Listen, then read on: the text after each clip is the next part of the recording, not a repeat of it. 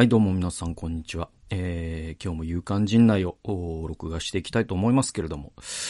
えー、まあですね、あのー、体調はですね、悪いですね。あの、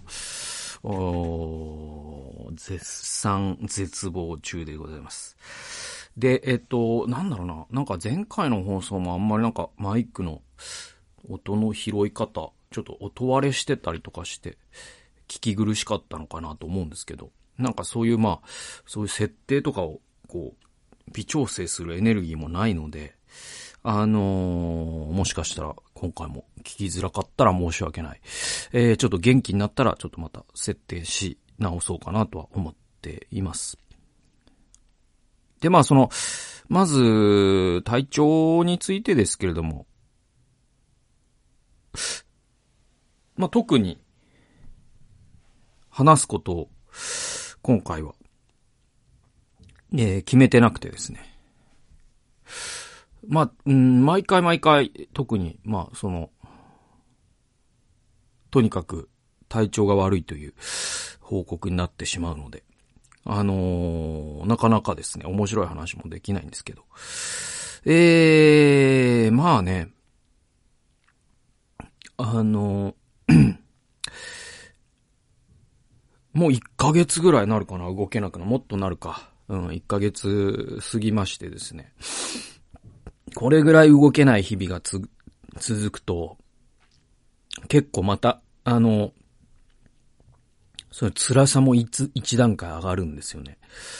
で、なんかね、あのこう、結構治るときは嘘みたいに治るから、本当に。えっと、嘘みたいに治るんじゃないかっていう希望みたいなものが、あの、最初の頃はまだエネルギーが残ってるからあるんだけど、それもなんかな、打ち飲まされてくるから、そうするとね、もう本当動けないから、一日。で、その脳みそがね、なんか痺れたみたいな感じになって、で、エネルギー湧いてこない。で、地上いいね。だから、その、思考力が奪われてるし、その感情動かないから、ああその子供と遊んでも真顔になるから子供とも遊べないみたいな。で、あの、絶望しか感じないので、えー、何をしても、お、お、その、興味がも持てないし、面白くないし、楽しくないし、悲しくなるんですよ。何をしてても。だからその普段だったら必ず楽しいことってあって、僕にとっては普段楽しいことの中には仕事も含まれるんですけど、それすらも絶望色に彩られてしまいますし。で、こう、い、そういう、うつの時に、なんかこう、その、じゃあ何もしてないとな、どうなるかというと、あ、もう死にたいみたいな、そういう騎士燃料みたいなのが出てくるから、ああこれをなんとかしないといけないということで、えー、いくつか用意してる中にゲームとか、ああそういうね、あの、映画見たりとか、ああラジオを聞いたりとかして気を紛らわすんだけど、でもそれすらもうその基本興味も持てないし、絶望しか感じないし、なんていうの、もうだからその、み、そう、感情の味覚障害みたいなのが起きてるから、えっと、めちゃくちゃ美味しいえー、グルメを食べても、うんこの味しかしないみたいな感じになるんですよ。その本当に、鬱になると、感情、感情の味覚障害ってそういうことで。その東京ディズニーランドのエレクトリカルパレードを見ても、本当に絶望しか感じないみたいな感じになるんで。えー、そうするとね、あのー、ね、その地上いいね。で、い、意志で言うと、もう本当にこう、布団が鉛のように重くなるんですね。で、その、顔洗って、歯磨いて、あ、コーヒー入れて全エネルギー使い果たしてまた寝るみたいな感じになるから。えー、そうするとね、なんかね、あ、もう今日も罰ゲームの一日が始まるなって思っちゃうんですよ。朝起きると。で、人生は長い罰ゲームだって思っちゃって。で、その、なんか、自分の、その、うーん、なんていうのかな、その、自分の人生観のレイヤーみたいなことと言うと、その、より広いレイヤーでは、そうは思ってないんですよ。もっと広い世界観では、あの、人生は、その神様がくださった宝物だと思っているし、人生っていうのは作品だと思ってるし、そこには希望があると思ってると。ただこの、その、えっと、なんていうのかな、こう半径2メートルの、うつ、うつだと特に、世界が半径2メートルになっちゃうし、で、それ広げることもできないんで、広げると疲れてまた回復が長引いちゃうから、しない方がいいし、むしろ。じゃあ、この半径2メートルの世界で言うと、もう人生は、あの、長い罰ゲームに他ならないってなっちゃって。で、鬱になると、その、現在も変わるんだけど、未来も過去も書き換えられるんですよね。だうつ病の脳って歴史修正主義者だから、あの、過去に自分の人生にいいことなんて何もなかったってなっちゃうんですよ。で、これはもう真っ赤なサングラスをかけたら全てが赤く見えるっていう話だから、あの、それは違うんだみたいな話じゃなくて、あの、もう脳がそう考えさせてるから、だからあの、針金虫みたいな話で、その、針金虫に侵されたカマキリに、水の方に行っちゃダメだ死んじゃうぞと言っても無駄なんで、なんかそんな感じなんですよね。で、そうするとね、なんか、本当にもう今日も指を一本ずつペンチでつる、潰されていくこの拷問のような一日が始まるみたいな。ね、一日というのは辛さを味わうだけのためにあるみたいな日々が続いていくとね。あのね、本当に、こう、朝起きて、この一日に立ち向かうことができなくてまた寝ちゃうんですよ。で、まあ僕は結構幸いなことにね、体質的にたくさん寝られる体体質だから、あの、ほんとね、あの、眠りだけが救いになってくるんですよね。で、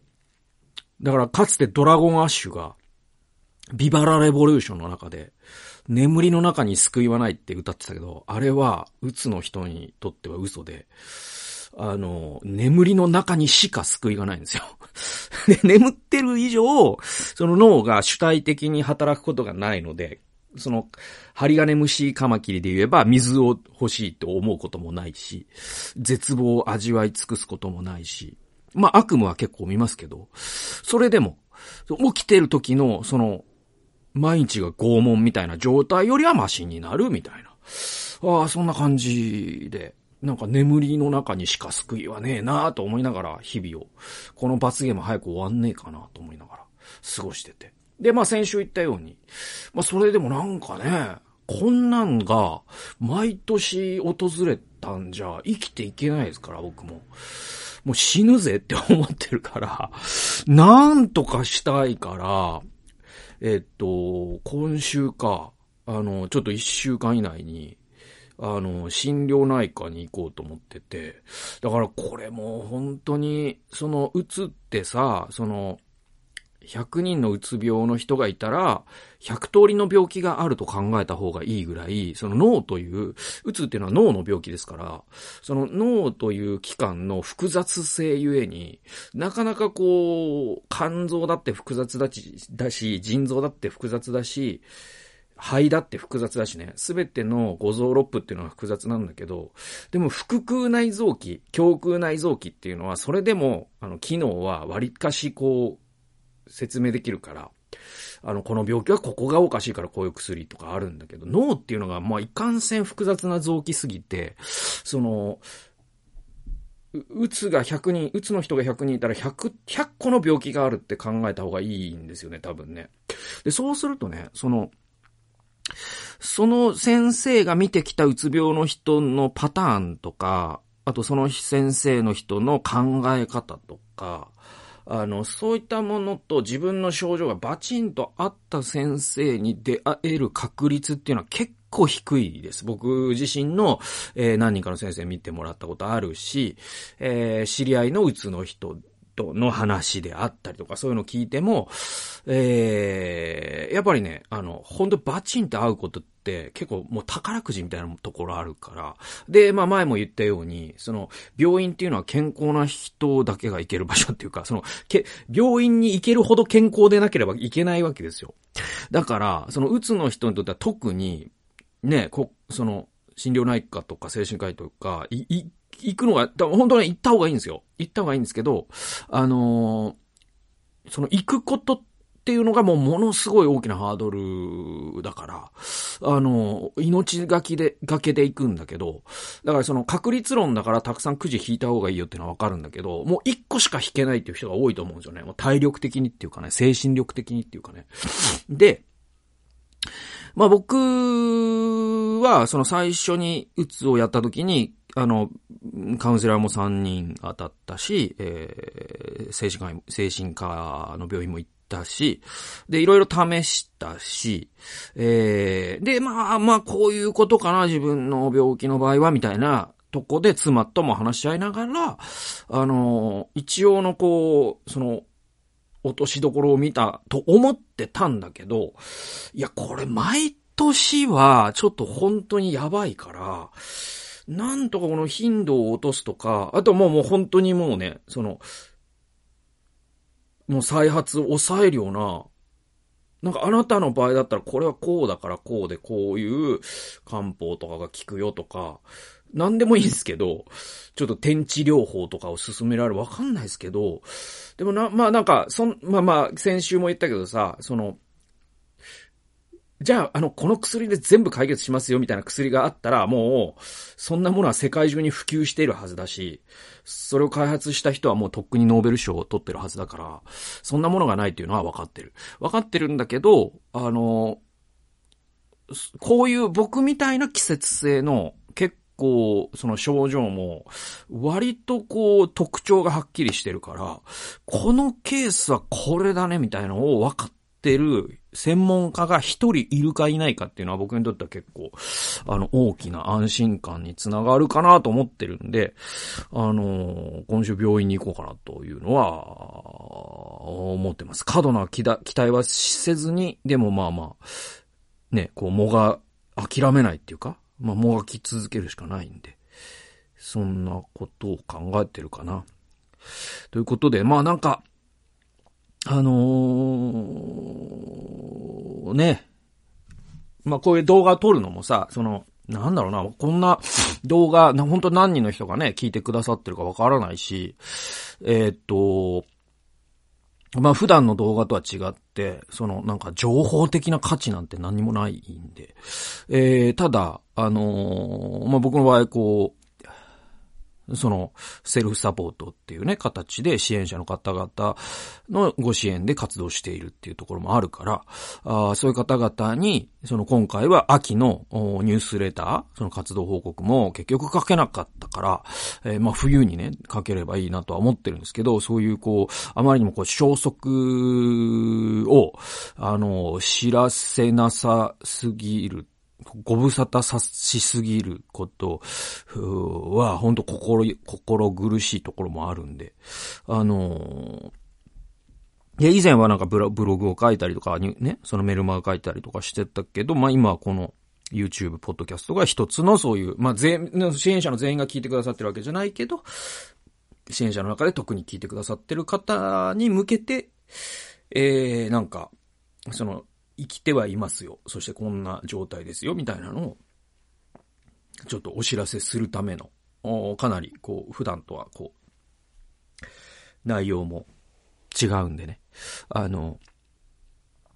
申し訳ないなと思いつつ。でもまあ、なんか、あの、で、書くことはちょっとエネルギー的に全然無理だから、今。だからまあ話すっていうことならば、一週間にこの1時間ぐらいなら、あできるから、あそこで今やれてるっていうところがあるから、まあ僕はそのポッドキャスト YouTube にある種助けられているところもある。えー、そしてまたそのうつの当事者の人が、あこう、話すっていうのかな。ええー、まあ話す人も増えてきてはいるけど、なんか、うつってこうだよ、みたいな、なんか、そういう、うん、なんか当事者のえっと、あの、当事者の情報発信ってあるじゃないですか、その、発達障害の私がこういうこういうこうです。みたいな動画とかいっぱいあったりとか、え、ね、私たちの統合失調症ですけど、こうです。みたいな。で、そういう動画とかもね、すごく有益だったりもするんだけど、まあ僕の この動画はそれですらなくて、あの、そう、何のヒントにもならないっていう人も多いと思うし。え、ただ、まあ、なんか、あの、こういう状態にある人間が、あの、不特定多数の人に、あの、こ、今こんな感じだよっていう、うことは、あの、なかなかね、結構簡単ではないところもあって、あの、去年も言ったけど、その、あの、自己言及のパラドックスというものが生じますから、その、ね、ハリガネムシに侵されたカマキリがハリハリガネムシに侵されるということがどういうことかっていうのを語るのは難しいと思うんですよ。ね。水がなんか欲しくなりなましてね、なんつって。で、いや、お腹がもぞもぞすると思ったらなんか水が欲しくなりましてね、なんつってね。えー、なんか、難しいと思うんですよ。で、まあ僕は割とそういうことを、それでも、その不可能の可能性に挑んできたっていう、あの、この10年間ぐらいっていう経験があるから、で、そういう人も世の中にはそんなに多くはないのかなと思うから、あの、こういうことを発信することで、えー、なんていうのかな。うん、あの、暗闇の中で、あの、俺もいるようじゃないですけど、ホタルが光るかのように、ああの人も絶望の中で、お尻を光らせているなと思っていただける人がもしかしたらいるかもしれないと思って、ちょっとこういう体調の報告も、週に1回ですけど、やれるうちはやりたいなと。まあ、こっからまた悪くなって全然できなくなるかもしれないし、来週から、いきなり脳みそが回転し始めて、あ、普通に治ったわ、みたいな話になる。わかんないですけど、えー、わかんないですけど、とにかくまあ、そんなことで報告させていただいてます。はい。えー、ではですね、今日ニュースね、一個ね、紹介したいなと思ったんで、はい。えー、っと、チンを鳴らしましてですね、あのー、先週はさ、だからその円楽師匠のね、やつだったじゃないですか。でもやっぱ、こう、伊集院さん。やっぱもう伊集院さんに救われ何度救われたかわかんないですね、僕ね。うん。だから、あの、伊集院さんがね、あの、YouTube ライブをですね、あの、今週の火曜日にですね、あの、トークライブ。で、アーカイブ残さない形で、投げ銭システムでやってたんだけど、まあ僕ほんと普段ラジオ聞かせていただいてありがとうございます。こんなものが本当に無料で聞けてありがとうございますみたいなのがずっとあったから、あの、事前になんか、あの、ククレカを僕 Google でクレカって登録してなかったんだけど、えー、わざわざそのためにして、えー、っと、2000円の投げ銭を 初めてしました。まあそれも Google 社に3割ぐらいは持っていかれるんでしょうけど、まあそれでもなんか伊集院さんに感謝を伝えたくてですね、あの、投げ銭というものを初めてしたりとかして、えー、まあ、円楽師匠、えー、の話を去年はし、あ、去年、えっ、ー、と、先週はしましたね。で、この今日のニュース、もう全然違うニュースで、もうな、なんでこのニュースをこのタイミングでこの僕がするのかはわからないんだけど、でもなんか、その、週に一回、ちょっとネットニュースでこう心、心がこうざわっとしたりとか、ああしたようなニュースがあったら、もうこう皆さんと共有するっていう、まあそれがまあ元々のこの人、入管人内の趣旨でございますから、あちょっとその趣旨に則っったことをしていきたいと思います。えー、これね、9月27日日配信のニュース、結構もう2週間ぐらい前のニュースなんですけど、あの、これちょっと皆さんと分かち合いたいなと思ったんですよ。えー、それがですね、えっ、ー、とね、これは、東洋経済オンラインのネットニュースで、えー、こういうタイトルですね。日本人がマスクを外す日、永遠に来そうにない六大理由。世界で異例、深刻な副作用もあるが、なぜ着用するっていうですね。これちょ、その記名記事で、えっ、と、岡本淳子さんっていうですね、えー、コミュニケーション戦略研究家、えー、コミュ力伝道師っていう タイトル、肩書き。この、この後半の肩書きは特に僕が苦手そうなタイトルではあるなと思うんですけど、ね、コミュ力伝道師なんてもなんかもう、なんだろうか、その、僕にとったらなんか、あの、恐怖でしかないっていうか、あの、僕、僕は皆さんもご存知の通り、社交性ゲロ以下の人間ですから、あ、なんかもう、バッチバチに怒られるんだろうな、みたいな。その、箸の持ち方が、ま、持ち方が汚い人にとってのマナー講師みたいな形で、どうせ俺怒られるんでしょって思っちゃうから、なんかこの人怖いなという、タイトルで怖いなと思わせる力のある人なんだけど、でも、その字の文を読んでみると非常に真っ当なことを非常にわかりやすい文章で、あの、書いてらっしゃるので、あの、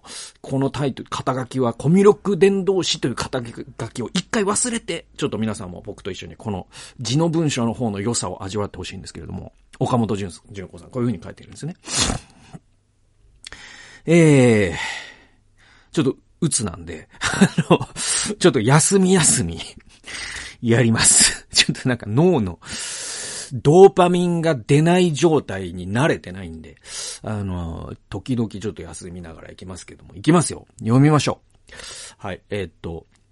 一部上場企業の社長、えー、企業幹部、政治家などトップエリートの話し方を1000人以上変えてきた岡本純子氏、たった2時間の指導で、棒読み、えー棒だえー、棒読み棒立ちを会場を総立ちにさせるほどの堂々とした話し方に変える、劇的な改善ぶりと実績から伝説の家庭教師と呼ばれている、その岡本氏が、もうこ、ここからなんか、もう、なんか、なんか香ばしい匂いが立ち上っているんですけども、ちょっとそれも一回忘れてですね、字の文の良さを味わってほしいんですけど。で、その岡本氏が全メソッドを初公開し、15万部を超えるベストセラーとなった世界最高の話し方に続き、この度、世界最高の雑談力、人生、人生最強の武器を手に入れる、伝説の家庭教師がこっそり教える、一生会話に困らない超簡単50のルールを上司した。えー、同書は発売3日で3万部を突破するなど話題を呼んでいる。まあ、香ばしいですけども。あの、なんか、なんかね、あの、僕の苦手そうな匂いしか立ち上ってないんだけど、でもこれもね、我慢してください。これ多分ね、こういう契約になってて、この最初のセンテンスを入れることで、多分この岡本純子さんは東洋経済オンラインにもしかしたら無料で寄稿してる可能性もありますよね。この広告料っていうことでね。まあそういうからくりはさて、大き。ちょっとここじゃあ読むなよって話なんだけど。で、で、コミュニケーション戦略研究家でもある岡本氏が、日本人がマスクを外す日が永遠に来そうにない根深い六大理由について解説する。こっから、もうここから聞いてください。今までのところ忘れてください。で、でね、えっと、えー、国内のコロナ感染者のも減少の一途をたどり、WHO のテドロス事務所、事務局長も終わりが見えていると発言するなど、いよいよ長いトンネルの先の光が見えてきました。そこで気になってくるのが、感染対策として普及したマスクの着用は今後どうなるのかという問題です。故安倍晋三元首相の国葬には、海外の要人要人も数多く参加が見込まれますが、これはだから9月27日の記事だからこうなりますね。で、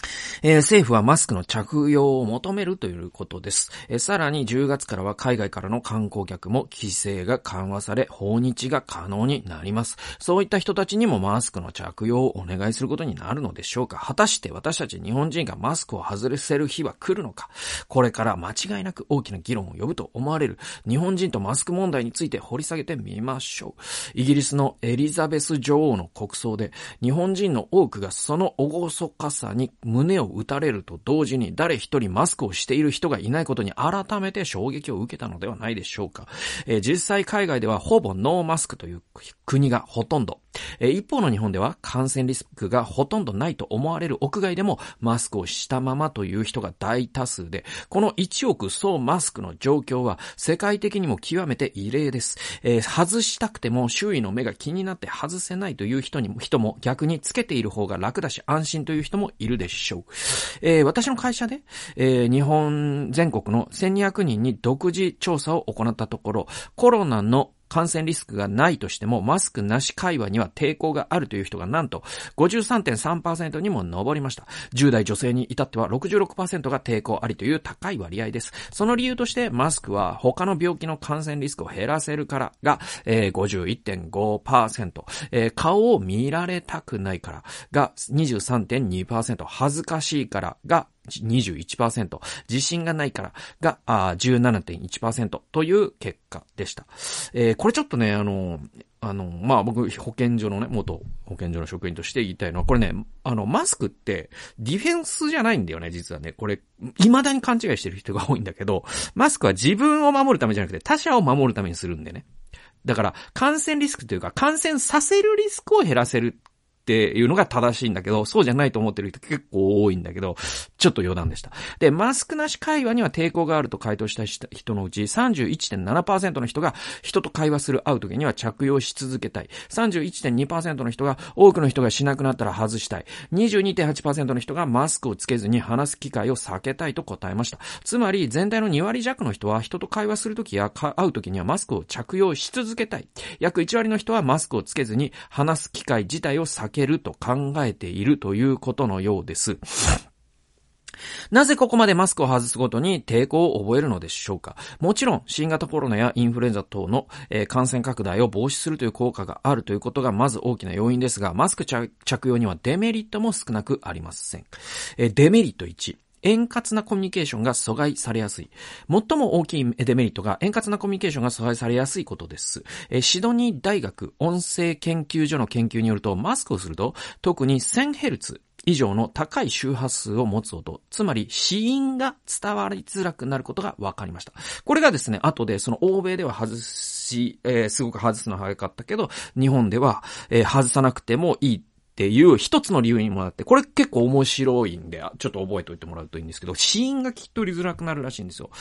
で、まあその円滑なコミュニケーションで言うと、まあその表情とかもあるんで、これデメリット2につながるんですけど、怒り、悲しみ、恐れなどの表情を、えー、感情を認識しづらい。えー、また、スペイン、スペインの大西洋ヨーロッパ大学の研究によれば、マスク着用時には、えー、装着時には怒り、悲しみ、恐れなどの感情を認識しづらくなることが明らかになりました。声が聞き取りづらくなる、表情が見えなくなり、感情が伝わりにくくなるわけで、コミュニケーション自体が難しくなります。これ本当そうですよね。だから、そのマスクした、両者がマスクした状態で、なんかこう、繊細な話ってなかなかできないですよね。僕も経験あるけど、だから、その恋人同士で言うとなんか別れ話みたいなことで、とかってすごい難しいと思うんですよ。マスクしたままだと。その相手が自分の微妙なニュアンスを伝えた時に、嬉しいと思ってるのか、あるいは怒ってるのかとかって、その、ね、言葉だけじゃなくて、その人の顔を見ないとわからないところがあるから、あそういうのが伝わらないことで、私があんなに怒ってたのに全くそれを察してくれなかったって言われても、いや、マスクしてたからねって話ってあると思うんですよね。はい。えー、デメリットさん。えー、マスクを外して顔を見せること自体が不安になる。えー、そしてさらに心配されるのがマスク依存症です。えー、マスクを外して顔を見せること自体ができない不安になる等の症状を覚える人が多くなっています。最近では特に小さい頃からマスクをつけ続けてきたこともあって、外すことに抵抗感を覚えるという子供が激増しています。えー、冒頭の調査結果にもあるように、顔を見せて話す場を極力避けるという人も少なくなく、えー、親密な関係が築きづらくなる、対人関係に支障をきたす可能性も多いにあります。つまりマスク外し恐怖症みたいになっちゃうってことですよね。で、これなんかあれですよね、その、女子中学生とかで本当に今もうガチでそういう話になってるみたいですよね。クラスの男子に、えー、マスク外した顔を見せるのがもう、あの、恥ずかしすぎて、マスク取れないみたいな、あの、すげえことだなと思いますけどね。はい。で、まあそういうね、その思春期のそういうのは、まあまあわかる、わかるっちゃわかる。僕もだから、その、に、中二の時とか結構ニキビとかすごかったから、なんかそういう時にこの社会だったら確かに、と、とら、取るの嫌だなって思ったかもしれないですよ。女子に馬鹿にされたらどうしようみたいな。で、えー、でも、デメリットもやっぱ認識しなきゃいけなくて、それゆえにやっぱ親密な関係築けなくなるとかっていうのもあるからね。えー、こうした深刻な副作用がある一方では、一方で日本では今後コロナの感染が落ち着いたとしても一斉にマスクを外すという状況には戻りにくいかもしれません。というのも日本人をマスク信仰に駆り立てる6つの要因があるからです。このね、6つがね、すごくよくまとまってて、僕はなんかこの2年間、僕も結構、その、なんで日本人マスク外さない、んだろうな、みたいなことは、あの、考えたんですよ、結構。で、なんか、僕が考えたことが全部スッキリ6つにまとまってて、いや、この人すげえ上手だなと思ったんですよね。このなんか、コミュ力の伝道師っていう、なんか、この肩書き怖いけど、言ってることはめちゃくちゃまともだなっていう感じ。で、えー、っと、えー、で、要因1。えー、日本人の徹底したリスク回避思考。まず一つ目に、日本人の徹底したリスク回避思考です。えー、転職よりも終身雇用や投資より、えー、えー、っと、転職よりも終身雇用、投資よりも貯蓄といったように、日本人のリスクを過剰におし、おそ、えー、極端に恐れるゼロリスク思考は、富に知られています。えー、新型コロナに対しても、15カ国を対象にした国際調査で、心配と答えた人の割合は、どの国よりもお、えー、高く、60%に上りました。これなんか、先、3週間前ぐらいとかだったかな。なんか、世界一リスクを恐れる日本人っていう、まあ、勇敢人内でも紹介した、別の記事でも紹介した、まあ、リスク回避思考っていうのは一つ目だと。えー、要因に、日本人は目で、えー、欧米人は口で表情を判断する。これめちゃくちゃ面白いんですけど、あのね、これはね、本当に面白いですよ。ちょっとなんか文化人類学的に面白いんで、えちょっと読んでいきますね。二つ目が日本人と欧米人のコミュニケーションスタイルの違い、違いです。日本人は目で、欧米人は口で表情を判断するという興味深い、え研究結果があります。北海道大学の、えー、ゆいしろまさき教授は、え、他人の感情を表情から読み取ろうとするとき、日本人は相手の目を見るが、アメリカ人は相手の口を見るということを世界で初めて実証しました。これすごく面白いですよね。で、実際笑顔は、ね、えー、欧米の絵文字では口が笑っていますが、日本の絵文字では目の表情で表現されてます。これも、だから、その、なんか、欧米の絵文字ってわかります？僕もなんか、あの、欧米の方と、その、あの、携帯のスマホで、あの、テキストメッセージ送り合ったこと何回かあるけど、その、あれ、なんて、ウィンクを表現するのに、なんていうの、コロンコロン、あの、点チョンみたいなやつ。で、カッコの半分みたいな。で、打つんですよ。で、そうすると、横にすると、片目つぶってスマイルしてるみたいな。これが欧米の絵文字じゃないですか。でも、日本の絵文字って、カッコがあって、で、点々、点があって、下にこう線があって、みたいな。点じゃないか。だから、この、なんか、ちっちゃい山みたいなやつがあるじゃん。ちっちゃい山みたいのが2個あって、で、下に線。だから口は笑ってないんだけど目が笑ってる。これが笑いの絵文字だったりするわけ。だから、欧米の絵文字は口が笑ってることが絵文字として絵文字の記号として認識されるんだけど、えー、日本の絵文字の記号として認識されるのは、目が笑ってるかどうかっていうのが絵文字の記号として笑いを表現するっていう。これめちゃくちゃ鋭い洞察で、えー、そしてこの目を見る傾向は幼児期から始まってる、幼少期から始まっていることも研究で明らかになっています。ですから口をマスクで覆われたとしても、欧米人ほど支障はない可能性があるわけです。これでね、ちょっと面白いのが、あの、面白いなと思ったのは、なんか誰かがラジオかなんかで言ってて、あ、すごい、なるほどなと思ったんだけど、あの、欧米の方って、その、サングラスされる方多いじゃないですか。で、まあそれは、あの、医学的に、あの、白人の方は、あの、め、め、えっと、えー、メラニン色素が少ないから、その、交際から、えっと、紫外線を取り込むことによって、その皮膚癌とかのリスクも高まるから、っていう防御、ディフェンスしなきゃいけないっていう理由もあるんだけど、でも割と室内とかでもサングラスされてる方結構いるんですよ。で、日本人で室内でサングラスしてる人って特にその、えっと、公の場ではもうもうほとんどいなくて、な、なぜなら失礼だっていう考え方があるからね。ね。で、えっと、逆に、マスクは全然 OK なわけです。で、欧米って逆に言えばサングラスしてる人が多い割には、マスクしてる人ってすごく少ないんです。コロナの特殊、特別なこの2年間を除いては。で、それは多分、欧米の人は目、目の表情がわからなくても、口の表情がわかれば相手が何を考えてるかわかるってことです。で、日本人の場合は、その口が口と鼻が覆われてても、目が見えれば、相手が笑ってるのかどうか判断できるってことです。だから相手の感情を読み取るのに、日本人は目が重要だからサングラスしてる人と話すとな、相手が何考えてるかわからなくて怖いんですよ。で、欧米の人の場合は口で判断するからマスクしてる人と話すと相手が何考えてるかわからなくて、日本人以上に多分怖いんですよ。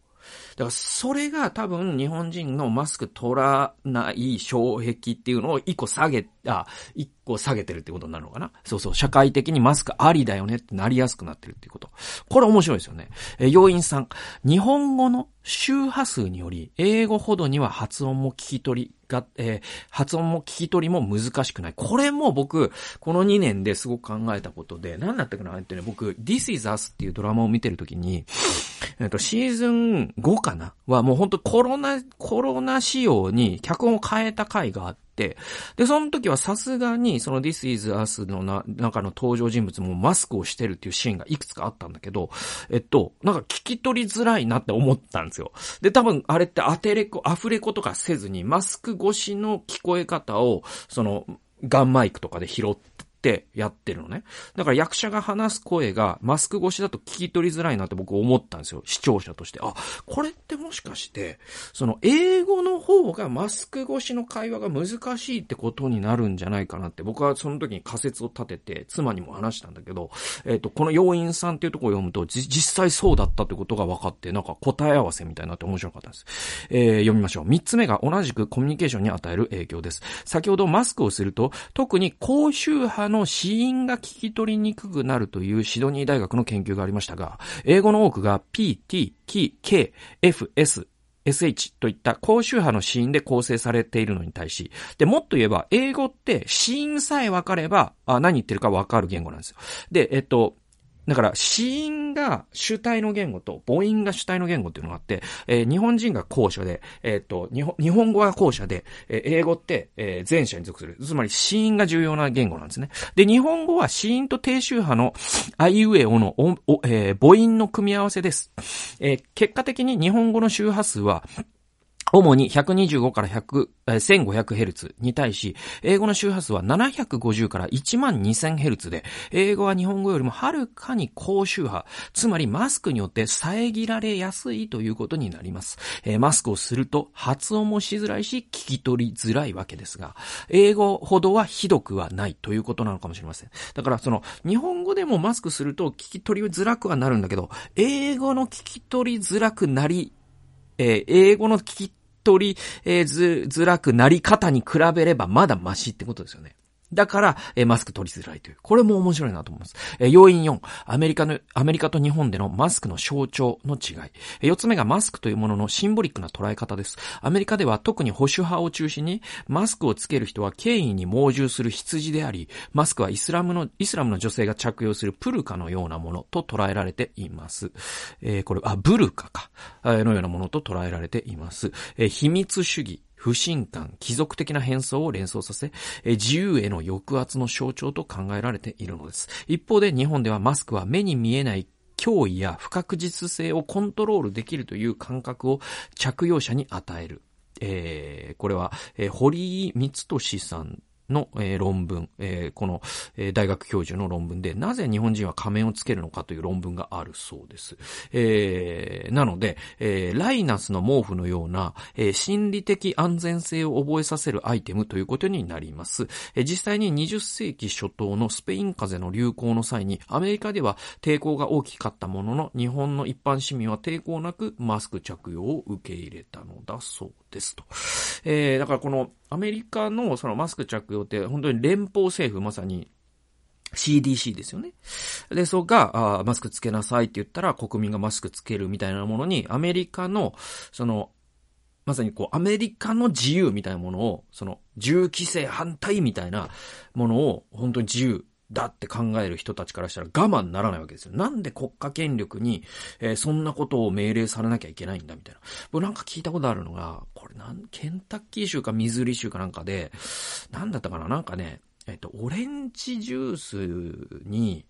ジンだかをなんか、あの、入れた、そういう、その、南部の伝統的なカクテル的な飲み物があって、で、それは昔から農家の人が仕事しながら飲んでたようなもので、昔から運転しながら飲むようなものだったと。で、それを、えっ、と、連邦政府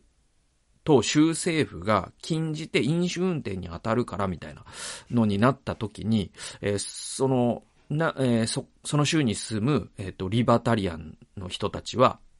えー、もう、あの、なんで国家に自分が飲む飲み物を指定されなきゃいけないんだって言って怒って、それ、そのドリンクを作って紙、紙袋で、中身がバレないように紙袋で包んで飲みながら運転することこそ俺たちの自由の象徴なんだぜって言ってたっていう人がいるぐらい、つまり国家から自分の身につけるもの、衣食住について、趣味、趣向について命令されることが我慢ならないと考える人の割合が多分、えー、アメリカは日本の10倍、20倍、いや、100倍ぐらいいる、いるのかもしれないですね。でも日本人っていうのは、まあ、刀狩りの時代から従順ですから、あそういったものを、えー、ちゃんと国家が言うんだからつけましょうねって思えちゃうっていう、この国民性の違いですね。これは要因4だと。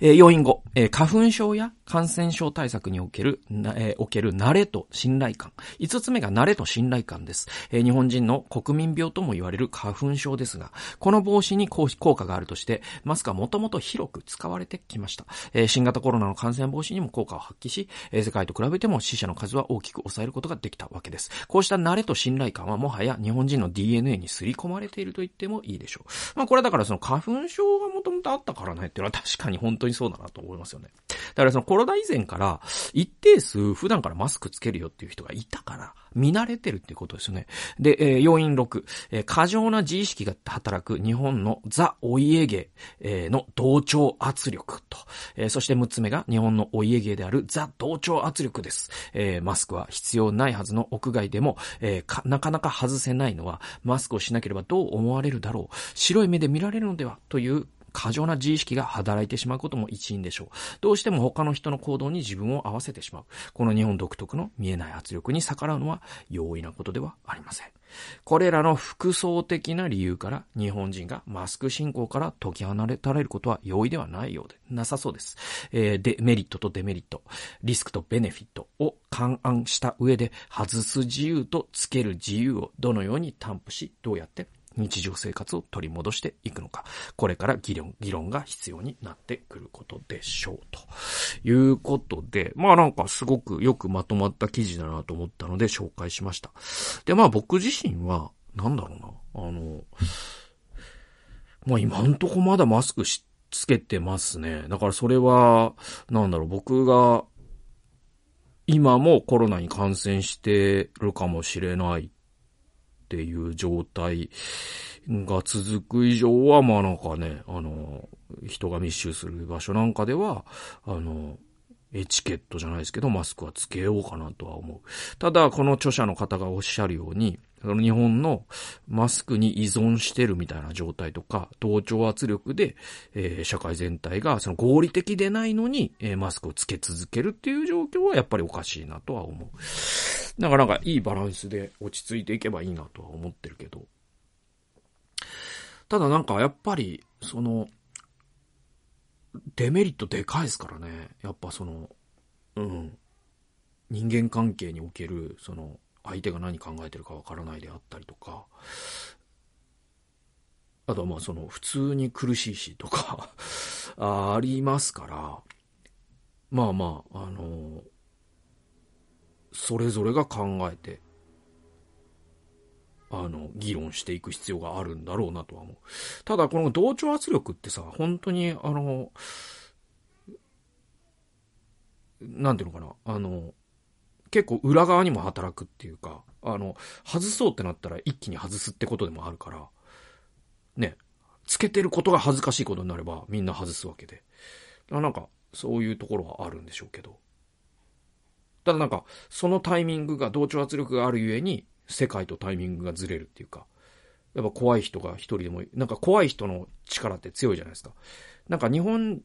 人で一番声がでかい人って、怖がってる人だから、そんなことしたら怖いじゃないかっていうほど、意見ほど日本で強い力を持つ意見ってないんで。